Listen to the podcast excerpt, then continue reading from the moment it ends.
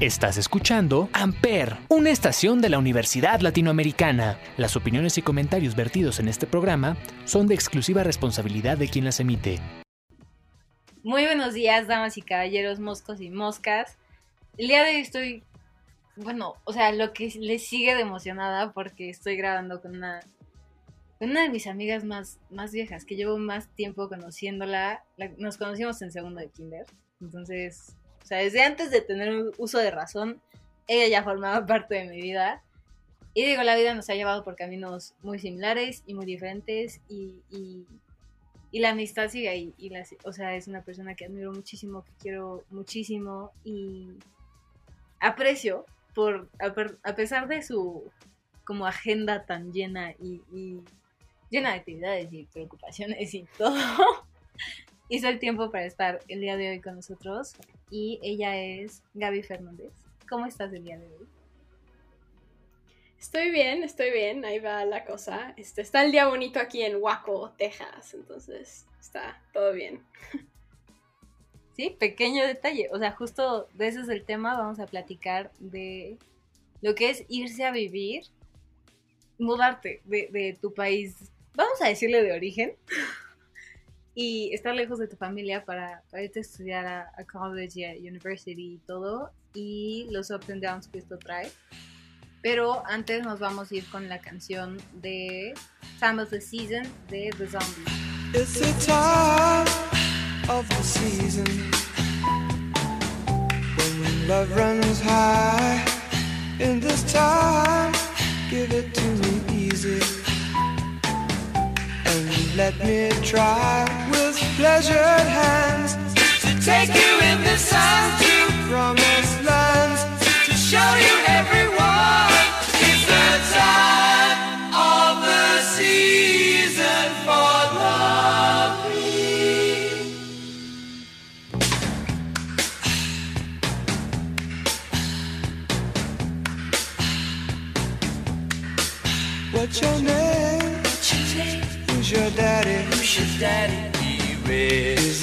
like me?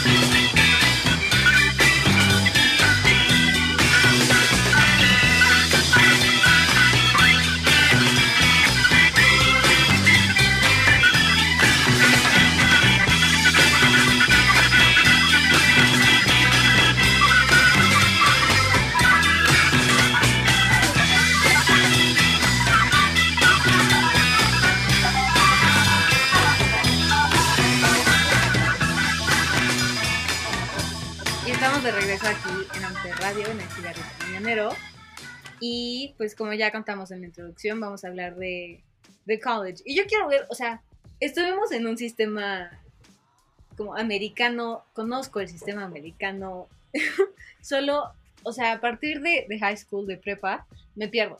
Porque no entiendo el propósito de college. O sea, nosotros salimos de prepa y entramos directo a la universidad. Pero en Estados Unidos no. En Estados Unidos salen de, de prepa, de high school, y se van a college, y de college se van a university. O sea, como, como para qué sirve college, o, o estoy mal, o qué pex. Sí. No, o sea, mira, college y, y university son como dos términos que es como, o sea, suenan diferente, pero so- es lo mismo. O sea, los dos son cuatro años. Es, es exactamente lo mismo. O sea, nada más que el curriculum eh, es diferente. Los primeros dos años, en México, una vez que escoges tu carrera, es tu carrera. O sea, ya no hay este, extras. Si escoges psicología, es psicología y ya, ¿no? Aquí, ya sabes lo extra que son. Eh, entonces, son dos años como de más preparación, como de general, cosas generales. Y, luego ya después los, los últimos dos años son como más de tu carrera y nada más tomas clases de tu carrera. Entonces yo creo que esa es la diferencia más grande que hay de lo que he visto de México, que entras luego, luego a lo que tú escogiste, que está, eso, es, eso está muy padre porque pues eso es lo que tú escogiste y ya lo quieres hacer, ¿no? Pero para gente que no tenía mucho, no, no sabe qué quiere hacer y todavía no lo sabe, entonces eso está muy bien, ¿no? Muy bien por mí. Eh, está cool porque te puedes meter a mil diferentes clases, a mil diferentes cosas y puedes explorar. Entonces yo, yo diría que esa es la diferencia. Ok, wow, gracias. Y sí, justo, o sea, lo que decías de conocimiento como general, nosotros lo, lo definimos como tronco común acá en México. y está padrísimo, porque, o sea, nosotros no tenemos, como tú dices, como esa etapa, esos dos años, como de colchón, vamos a decirle, en los que pues, no sabes ni qué fregados hacer con tu vida. y en, en México, como dijiste, o sea, entras a una carrera y esa es tu carrera. Y si no te gusta, tienes que empezar de cero en otra carrera. Eh, o sea, yo lo veo como un beneficio, o sea, no pierdes nada si dices en lugar de pedagogía, quieres estudiar, no sé, cirujano dental, ¿no? Sí. Entonces, pero también tú eres mexicana, o sea, nos conocimos aquí en México, viviste aquí en México y quiero saber, o sea, te fuiste, ya nos dijiste que estás en Texas, quiero saber como qué fue lo más difícil o sea, pon tú, no sé si te pegó el primer año, si te pegó el segundo año, si... No sé, quiero ver qué es lo más difícil de irte a vivir. O sea, más allá de lo académico, sino, o sea, como lo personal, lo sentimental. ¿Qué es lo más difícil de irte a vivir a otro lugar para estudiar? Sí, eh, yo sabía que me ibas a hacer esa pregunta, ¿eh? Y yo estaba preparada. Pero, mira, o sea, lo más difícil es como... Es que es, es difícil ponerlo en palabras, ¿no? Pero obviamente yo me vine aquí y hay cosas de México que nada más hay en México, ¿no? Entonces, y yo, yo sé que yo vengo de una casa privilegiada, ¿no? Pero, o sea, te voy a ser honesta contigo, ¿no? Yo nunca en mi vida había cocinado todos los días, ¿no? Yo nunca en mi vida así todo, o sea, y yo, ah, de nuevo, o sea, voy a decir, esto no es algo, no estoy diciendo que todo el mundo en México sea así, porque yo lo sé que no lo es así, nada más tuve la suerte de que así fue mi vida, eh, pero yo llegaba y estaba, ay, está la comida, y está todo limpio, y está, tienes tu coche, y todo está súper cool, y muy bien, ¿no? Y ya, ya llego aquí. Y lo primero que me pasó fue, antes de todo, es que nunca tenía nada que comer porque no tenía ni idea cómo cocinar, ¿ok? No tenía ni idea, no había cómo. Y entonces me, me fui al Walmart y dije, ay, mira, estas barritas son súper excelentes, me las voy a comprar. No, acabé este, subiendo no sé cuántos, 7 kilos en como un semestre, ¿no? Ok, porque la niña pues no sabía cocinar, ¿no? Entonces muy, muy bien. Este, que, no, no, no pasa nada, ¿no? Así es la vida y no pasa nada, o sea, eso no es lo, el punto de esto, ¿no? Pero pues obviamente eso me empezó a pegar. ¿Y qué me, qué me empezó a pegar? Que llegaba a mi casa o a mi dormitorio, porque ya no estoy en dormitorio, pero el primer año era en dormitorio. Y después de 20 horas o 18 horas de estar haciendo mil cosas, llegaba y estaba todo sucio y estaba, luego mi, este, mi roommate estaba ahí y todo estaba eh, súper sucio y yo como, ah, quiero mi propio espacio y no lo tenía y eso me frustraba muchísimo. ¿Y qué me, hay muchas cosas que me frustran de este país y no creo que de esto sea lo que vamos a hablar, pero te podría dar una lista enorme. Em, pero wow, yo creo que lo que más, más me pegó de todo fue... Hay como una hostilidad aquí contra el extranjero. Y eso no nada más por ser mexicana, yo nada más te lo hablo como es extranjero en general, ¿no? O sea... Como persona que lo está viviendo. Exacto, exacto. Yo no... O sea, no es porque, ay, es mexicana, es el racismo. O sea, bueno, sí, pero no. O sea, de eso no es a lo que me refiero. Lo que me refiero es... Yo tenía 17 años cuando tuve cuando hice esta decisión de venirme, ¿ok? Piensa cuando tú tenías 17 años, qué tipo de decisiones hacías, ¿no? Entonces claramente no me puse a pensar como lo racional así de, uy, voy a hacer un pros y cons. A mí me dijeron Estados Unidos y una beca y dije, wow, no voy a ir. Bye. No lo pensé, exacto. Y no, estoy feliz con mi decisión, pero pues sí hay, sí hay malas cosas que han venido de eso y no, no tengo pena de decirlo, ¿sabes? O sea, yo, por ejemplo, aquí eh, veo todas mis amigas y tienen todas las oportunidades del mundo, ellas pueden trabajar en donde ellas quieran y yo no. Yo nada más puedo trabajar en la universidad. Y eso me frustra muchísimo porque hago tanto trabajo y tengo tantas conexiones con profesores y no puedo aplicar ningún trabajo. Y así es, así es la cosa. O mi mejor historia, eh, que bueno, yo llevo, odio manejar, bueno, pero necesitaba, em, o sea, necesitaba empezar a manejar porque ya se volvía difícil la cosa de cómo regresarme a México y ir a ver a mi familia, ¿no? Y entonces dije, bueno, voy a sacar mi licencia gringa. Fácil, ¿no? Está fácil, está fácil la cosa. Sí, claro. Y fue literal como la causa de mi depresión y ansiedad por dos años, esa sacar la licencia. Eh, ¿Por qué? Fue el proceso más feo, y eso es a lo que me refiero con la hostilidad este, contra extranjeros. O sea, nada es fácil. Todo lo que es fácil en México como mexicano, claro, o sea, no como extranjero, como mexicano, sacar tu licencia, ir a hacer esto, em, los trámites de pasaporte, este, nada más vivir tu vida es fácil en el sentido de que no tienes que hacer, eh, o sea, cosas extras para eso, ¿no? Aquí no es un paso extra, son 17 mil pasitos chiquitos extras, ¿no? Entonces, ¿qué, pasó con lo de la licencia? Este, yo llego al DMV, que es donde vas a sacar la licencia, y llego con todos mis documentos. Y me dice la señora, ah, pues tienes menos de 25, pues es que en Texas la ley es que tienes que hacer un curso para hacer la licencia. Y yo, bueno, va. Saco mi curso. Me tardo años en hacerlo. Ya, regreso y... Ay, ok, traes tu curso, traes todo. Te falta, este... Los proofs de residencia que vives aquí en Texas. Ok, ok. Está bien, señora, me regreso. Este proceso obviamente era de meses y meses, ¿no? Entonces me regreso y le tengo que pedir al señor del departamento en donde vivo que me haga una carta que diga, esta señora vive aquí. Ok. Regreso y... Ah, ok, perfecto. Es que no era un... Este, eran dos. Entonces te falta otro. Ok, entonces tengo que escribir a la universidad que diga que vivo aquí. Ya. Regreso y la señora me dice, ok, perfecto, ya puedes hacer el examen este, ¿tienes coche para hacer el examen? No damos el coche. Yo, no, pues muy bien, muy bien, no tengo coche para hacer el examen de, manejo, ¿no? Entonces ya, por fin me presta una amiga su coche y ya llegó con todos mis documentos y repruebe el examen la primera vez. Entonces estuvo súper divertida esa experiencia, ¿no? Y pues claramente me había venido con el coche de mi amiga y no me podía, me daba miedo regresarme porque me fui sin licencia y no me quería regresar sin licencia porque yo pensé que ya la iba a tener de regreso, pero pues así no funcionó. Entonces tuve que llamar un Uber, ya sabes, berreando. Y yo, es que nada me sale bien y todo es horrible, y ya sabes, ¿no? Entonces ya. Finalmente, este, pasa todo ese proceso, reprueba el examen.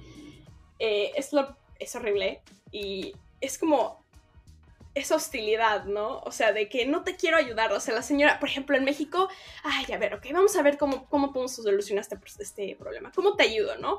A ver, este, tienes tu amiga, tienes a tu familia, tienes a tu papá. Eh, vamos, a ver, vamos a ver cómo lo resolvemos. Aquí es, estás sola y a ver cómo le haces, porque así es la cosa, ¿no? Eso es lo como más frustrante todos los días, que te das cuenta que estás sola. Y eso está feo, está feo porque no tengo, a veces siento que no tengo a nadie y no hay nadie a quien pueda hablar porque pues mis amigas son de aquí y no me entienden en ese sentido. o sea, al menos en esta universidad, que es, o sea, no hay, no hay, no hay muchos este, internacionales. Entonces, o sea, esa experiencia como que no se comparte mucho. Pero sí, entonces lo de la licencia, ¿no? Entonces, finalmente ya pasa todo y bueno, repruebo el examen y se me expira el curso que hice de los de antes de menos 25. Lo tengo que, lo tengo, lo tengo que volver a hacer. Y ya, finalmente dije ya, se acabó. Voy a ir a un curso de manejo a que me hagan el examen ellos, ¿no? Y finalmente tomo clases de manejo y pues eso obviamente te enoja porque te están diciendo que eres incompetente, pero pues yo sí sé manejar, llevo manejando desde que llevo 14 años. Entonces está horrible Sí, que claro.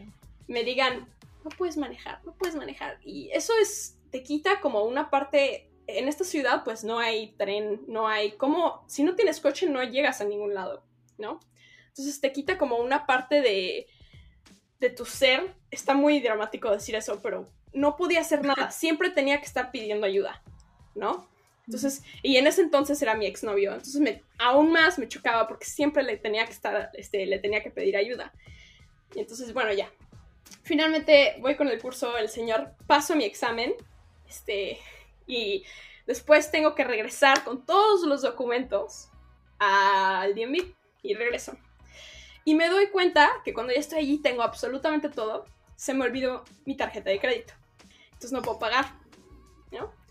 Pues obviamente no, no tengo amigos, no tengo a nadie que me pueda ayudar. Obviamente la señora no es... Son muy, así ya sabes, este, estrictos aquí, ¿no? Sí, by the book. Ajá. Entonces me dice la señora, pues no, son 30 dólares. A ver, cómo le haces. Y yo, muy bien. Y de hecho, está chistoso que esto pasó. Porque una señora, este, me vio llorar. y era mexicana. Y me dice, ay, no, ya, tranquila. A ver, a ver, tranquila. Y me dice, a ver, yo te, yo te lo pago y tú me mandas el dinero. Y yo, ok, ok, y ya, ¿no? Entonces, está chistoso que la única que me ayudó, pues era, era mexicana. Pero pues ya, al final Mexicana. tengo mi licencia. Y ya se resolvió. La tengo que renovar cada año. Porque eso es lo que, tienen que No. tienes que hacer. Pero se logró. No sé si esa historia ayuda a explicar como el de vivir aquí a veces. Es como, todo es difícil. No, sí, claro, porque es el vivir sola, o sea, estás sola, o sea, real. No es como aquí en México me voy a un departamento y me voy a vivir sola, entre comillas, porque tengo a mi mamá, tengo a mi familia y estoy en mi país. O sea, ya tú estás realmente sola, no es, oye mamá, ¿puedes pasar por mi tarjeta y me la traes, porfa? O sea, no, no son como esos favorcitos, aparte de que, pues como lo describiste y lo viviste, son 30 pasitos que en donde uno te, te va mal, es, o sea, back to square one. O sea, todo desde cero. Me, me quitaste las ganas de irme a vivir sola. No, no te las quiero quitar, no te las quiero. O sea, hay cosas muy cool, hay cosas muy cool. Pero, eh, o sea, es algo que, o sea, que si yo me pudiera hablar con mi Gaby de 17 años, le diría como, mira, o sea, está muy cool y he aprendido, wow, o sea, he aprendido muchísimo. Y he tenido muchísimas oportunidades con mi carrera, pero sí, sí me diría como, mira, o sea, tu vida día a día está difícil. Tienes cosas de preocuparte que en México no las tendrías, al menos en mi caso, y tienes cosas que no vas a poder hacer también. Y eso yo no lo sabía. O sea, todo el mundo piensa que Estados Unidos es donde lo puedes hacer todo. Pero pues no necesariamente. Y es- especialmente si, no, si tienes una visa, no. O sea, si alguien lo está pensando, te digo ahorita, no vas a poder trabajar. Este, en la universidad sí te dejan, ¿no? Pero, o sea, está muy difícil y está muy frustrante porque eres, especialmente, o sea, yo le he metido tantas ganas a mi carrera y hay tantas internships y oportunidades y trabajos que podría tener, están tan cerca y no puedo. Entonces, eso es algo que... Tan cerca y tan lejos. Tan cerca y tan lejos, exacto, es como... ah. O sea, justo lo que estás diciendo ahorita como de, de la vida laboral. O sea, me pasa lo mismo. O sea, yo sí trabajo en, en mi escuela y soy becaria y lo que quieras, pero porque mi carrera sí va por ahí. O sea, mi, mi carrera es como hacer eventos y hacer entrevistas y como contenido y todo esto. Y con la escuela me puedo agarrar de ahí y puedo ir como tomando estas oportunidades. Que, o sea, pon tú, si, si tuviera estas mismas oportunidades como tú, no las podría tomar, porque me imagino que ya son como oportunidades, quiero decirlo como un poquito más grandes, entre comillas. Y esa misma frustración de, de querer hacerlo, de tener como la iniciativa de sí, está padre, y que, o sea, el mismo sistema te diga, tú no, o sea, justo tú que lo estás intentando, tú que te estás esforzando, no puedes por el país de origen que tienes. O sea, eso se me hace... O sea, todo el mundo pinta rosa a Estados Unidos y que todo es posible y que es mejor y que no sé qué. O sea, en algunas partes sí, o sea, y es, o sea, es más padre y lo que quieras, pero en algunas partes te ponen muchos, muchos límites por ser extranjero, que es lo que la gente no habla y por eso estamos aquí el día de hoy para platicarlo y darlo a conocer, no porque sea malo, sino porque es, o sea, como tú dijiste, no es malo, es información que me gustaría haber tenido para tomar esa decisión. O sea, aunque tú hubieras tenido esta información, creo, supongo y asumo que no habrías cambiado tu decisión. O sea, que seguirías allá pero tendrías armas para defenderte. Estarías mentalizada de voy a estar sola, tengo que hacer las cosas como tal, tal y tal forma. Y sí, síguele, desahógate, tú, tú sigue compartiendo información. No, exacto. Platícale a tu yo de 17. Exacto, es lo que, o sea, no tiene nada de malo. Y tú tienes razón, o sea, yo creo que todo y todo. Hay, te voy a decir honesta, hay días que digo, wow, odio que me hice esto, o sea, odio que escogí esto. Y veo a mis amigas en México y digo, ¡ah! ¡ah! Pero a veces tengo otros días que digo como, wow, esto es lo mejor que me ha pasado. Entonces eso es como muy... Pero, o sea, ahorita, por ejemplo, estoy diciendo como, sí, está muy bien, ¿no? Pero a lo mejor si me hubieras escuchado en otro día, diría como, esto es lo peor que le ha pasado al mundo. Eh, pero bueno, o sea, estoy, esta, es una oportunidad muy cool, pero sí, o sea, sí me enoja que cuando vine a visitar la escuela y cuando hablé con la gente que me dijo que me viniera, nadie me dijo y nadie me dijo, oye, esto está difícil, esto está difícil, esto está difícil. Nadie me dijo esa información y eso es algo que yo, si me preguntan alguien que se quiere venir, sí les digo. O sea, le dije, le, me dice la gente, ay, como, sí, cuéntame, ¿no? ¿Qué es lo difícil? No, pues, o sea, has pensado lo de la licencia, has pensado qué vas a hacer cuando te gradúes, que es algo que ahora yo estoy tratando de ver, ¿no? Me gradúo, tengo 90 días para salirme del país. Llevo cuatro años aquí. Tengo una vida, tengo a mis amigas, tengo a mi novio, y ahora tengo 90 días después de que me gradué para salirme. Entonces, me, están dando absolutamente cero opciones, ¿no? Está, eso, es, eso es una parte fea y, ok, o sea, mucha gente va a decir, ay, Gaby, pero hay un permiso especial, ¿no? Que se llama el OPT1. Este, sí, sí, sí, ese permiso existe que te permite este, quedarte un año después eh, si trabajas. Ese permiso bueno, para los que no sepan, ¿no? Eh, tarda como dos meses en sacar, te va a costar como 800 dólares y a veces no te lo aprueban. Y si no tienes trabajo, creo que son en 60 días, te vuelven a sacar del país, ¿no?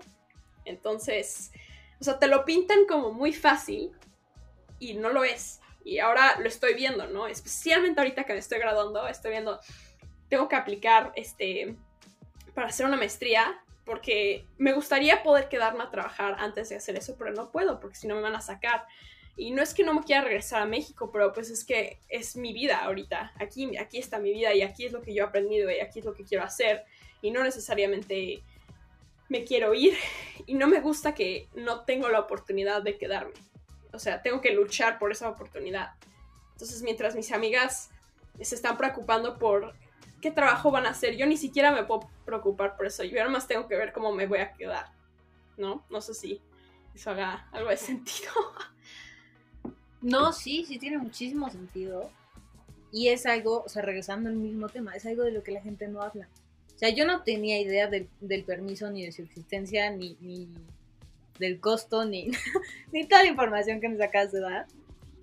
Pero sí está muy, muy gacho. O sea, justo como tú dices, tus amigas están pensando en en qué van a trabajar y, como ya planeando su vida como laboral, vamos a decirlo, que, o sea, mm, quiero decir lógicamente, pero no, esa no es la palabra, pero la vamos a usar. o sea, cuando terminas la carrera, piensas después en, en qué voy a trabajar. Y a ti te toca pensar en cómo le puedo hacer para seguir estudiando, o sea, qué puedo seguir haciendo en, en manera, en forma de estudio para no perder mi vida y todos los amigos que he hecho aquí. Y eso está, o sea, desde cierto punto está muy, muy padre, porque te capacitas más y tienes una maestría y te preparas más y lo que quieras. Pero también está muy gacho, porque, o sea, como lo dijiste, tienes una mentalidad completamente diferente a la de tus amigas. Tus amigas están viendo como, y este trabajo me puede llevar a no sé dónde, y puedo crecer en este trabajo y no sé qué. y tú estás viendo en cómo puedes crecer en el estudio. O sea, las dos están padres, las dos son, o sea, tienen como sus pros y sus contras. Pero, o sea, Sí. wow, me abriste, me abriste los ojos. No, sí, o sea, aparte te digo, o sea, no, obviamente hablar de este tema para mí, o sea, en sí es un, es un privilegio, ¿sabes? Pero, o sea, siento que está muy, muy, está muy mal que la gente no hable como el lado oscuro de esto, ¿no? Porque sí, sí, o sea, está muy padre poder seguir estudiando, pero yo llevo cuatro años estudiando, quiero decir, 45 horas a la semana, si no más. Entonces estoy cansada. Me gustaría poder tener un trabajo por un año antes de hacer una maestría, que es lo que quiero hacer, pero pues me gustaría poder hacer eso. Me gustaría poder, o sea, no sé, no he salido mucho en la universidad, no he, no he tenido mucho esa experiencia. Me gustaría poder tener esa experiencia, pero pues no la puedo tener. Entonces eso me frustra. Pero pues, como dice mi papá, such is life in the tropics. No sé, no se puede de otra, ¿no? Entonces, Sí, Así. claro. O sea, aparte, independientemente de que no se pueda de otra, es lo que te tocó vivir, ¿no? Exacto. O sea, no estamos hablando como de la vida privilegiada y de nos estamos quejando de que vive en Estados Unidos la niña, lo que quieras. O sea, es, es justo, es información que, que, o sea, que no todo el mundo sabía. Es situaciones que te tocan vivir y tú estás hablando como desde tu perspectiva y me encanta, me encanta que hayas venido a platicar de esto. soy, soy, en verdad soy fan.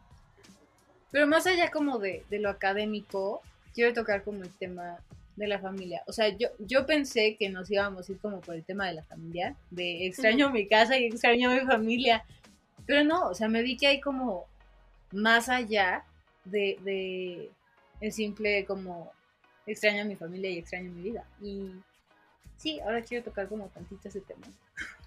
Pues no, o sea, yo creo que yo siempre, o sea, siempre te vas a sentir un poco culpable, ¿sabes? O sea, mis papás siempre me ayudaron y siempre me dijeron como, ay, ve, hazlo todo, ¿no? Siempre, o sea, eso nunca fue un problema para mí.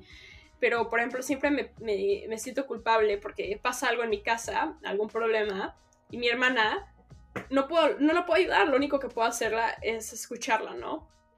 Entonces eso es muy frustrante porque nadie, nadie más lo entiende. Eh, o hay gente aquí, por ejemplo, estamos en Texas, ¿no? Pero hay gente aquí que pues obviamente vive muy lejos, es Nueva York, ¿no? Pero pues ellos no son así, es una cultura diferente. Ellos no lo ven así. Entonces, en ese sentido, sí, o sea, es, o sea, es feo, no, o sea, no, siento que pues, o sea, obviamente he perdido cuatro años, no, tres, ya llevan tres, tres años de, de estar en mi familia. Y entonces yo creo que si le diría a alguien, ah, te quieres ir muy bien, nada más te vas a sentir culpable. Y, o sea, hay muchas cosas muy padres que lo acompañan, no nada más ese sentido feo, pero pues o sea, es algo que sí sientes, o sea, bueno, mínimo yo siento, ¿sabes? Hay, hay, hay otras cosas de, o sea, si quieres saber de mi vida personal, ¿sabes? O sea, el hecho de que yo soy de México y quiero hacer muchas cosas globales, ¿no? Porque siempre he sido así. O sea, me ha costado, estuve en una relación dos años, eh, casi, casi desde el momento que llegué, eh, al momento, a, a marzo, justo cuando empezó la pandemia, cortamos, este... Y, me, o sea, ser de México, él es un chavo increíble y no tengo, o sea, no, él, no tengo nada malo que decir que él. Es muy buena persona, pero ser de México definitivamente formó parte de la razón por la que la relación no funcionó. él se quería quedar aquí y quería vivir aquí y quería que me quedara con él y yo como, wow, ¿y dónde viene mi vida? Y mis cosas y eso como que no, no, no quedaba en ese cuadro perfecto, ¿sabes? En ese white picket fence, como le dicen. Este, Y pues sí, ¿no? Lo quería invitar a México y sus papás este, me decían, ay, no está muy peligroso y siempre me decían como comentarios así. Y, es, es feo, o sea, no, no porque no haya cosas malas, pero cosas malas las hay en cualquier lugar. Y es feo porque Sí, claro. la, la neta, siento que, y no nada más en mi relación, sino en mi vida de día a día, especialmente porque estoy estudiando relaciones internacionales, siento que tengo que defender a México y amo a México, entonces siempre me pongo a pelear. Eso es algo, algo difícil de cargar, ¿sabes? Cada vez que alguien dice algo malo, yo tengo que estar ahí. O cada vez que una persona nueva me conoce y nunca ha conocido a alguien de México, tengo que ser una persona buena, porque si no, imagínate lo que van a pensar de México, ¿no? Entonces, algo, eso tampoco me lo esperaba. Entonces, no sé si eso es algo que creas. Wow, no, sí, o sea, es que yo estoy pensando en, o sea, mi sueño de, después de que entré como a la carrera y todo fue, yo quiero organizar eventos como en la NFL. O sea, me fascinaría, me volvería loca trabajar en la NFL para organizar los partidos de Pittsburgh o, de Kansas City o lo que quieras. Y hasta ahorita platicando contigo me estoy dando cuenta que, o sea, no que voy a tener, o sea, porque no es una obligación, sino que puede que tenga como muchas trabas al, al hacerlo y a cumplir como mi sueño, entre comillas, ¿no? Y, o sea, me estás abriendo como los ojos completamente. Esta plática yo creo que fue como muy egoísta, fue como yo necesito esa información antes de irme. Entonces este capítulo es de mí, por mí, para mí. Pero sí, o sea, todo, todo lo que... ¡Wow! O sea, y no, no eres la única que defiende a México. O sea, he visto varios videos que hacen como los gringos que se vienen a vivir a México y dicen, yo la única vez que me han asaltado en mi vida fue en Estados Unidos y me asaltaron con una pistola. En México jamás he sufrido como violencia o, asaltos o lo que quieras. Y es como, sí, o sea, todos los países, todos los lugares en el mundo tienen sus cosas buenas y sus cosas malas, y gente mala hay en todo el mundo. O sea, no, no, no es solo México. Sí, tenemos cosas muy, muy, muy malas, pero también el resto del mundo. Y es relativo en donde estés, es relativo de donde era, de donde seas. Es, o sea, relativo tu punto de vista. Y en verdad te quiero agradecer muchísimo por venir el día de hoy, por grabar conmigo. Te extrañé muchísimo y para la gente que no sabe, o sea, nos, después de años de no vernos, nos vimos cuando abrimos la plataforma y fue como, oh my god, o sea... Ya sé que no pueden ver a Gaby, pero su pelo está muy bonito. no la había visto en años. No la había visto en años. La, la, última vez que nos fuimos, fuimos a la... Según ella, fue cuando fuimos a un parque, en la mexicana. Pero según yo, fue cuando fuimos a la playa. Y sí, te extraño mucho. Gracias por invitarme. No, cuando quieras. Y ya, Gaby tiene que venir. La estoy, te estoy exponiendo para tener como pruebas de que me dijiste que ibas a venir a México en el verano. Va, va. Entonces nos vamos a ver en el verano. Sí, sí, sí. Y muchísimas, muchísimas gracias. ¿Quieres darle a la gente tus redes sociales para que te puedan seguir y encontrar y hacerte dudas de vivir en el extranjero? Sí, claro. Este, mi, siento que lo único que tengo como que sí checo es Instagram. Este, pero es Gabriela em, con una L. Es que aquí es Gabriela. Eh, siempre dicen. Sí, ya sé. Escriben mi nombre mal, entonces es este, con una L. yo sé que ustedes ya saben. Em, y luego es este, guion bajo, F, F de Z. Ahí estás. Padrísimo. Recuerden que a mí me encuentran como el cigarrito mañanero, aunque Gaby ya les dijo que yo también me llamo Gaby. este programa fue un poquito confuso. a mí me pueden encontrar como el cigarrito mañanero en Instagram y Twitter. Recuerden seguir todas las redes sociales de Amper, están como arroba Amper Radio en Instagram y Facebook. Nosotros nos vemos el próximo viernes. Bye. Amper, donde tú haces la radio.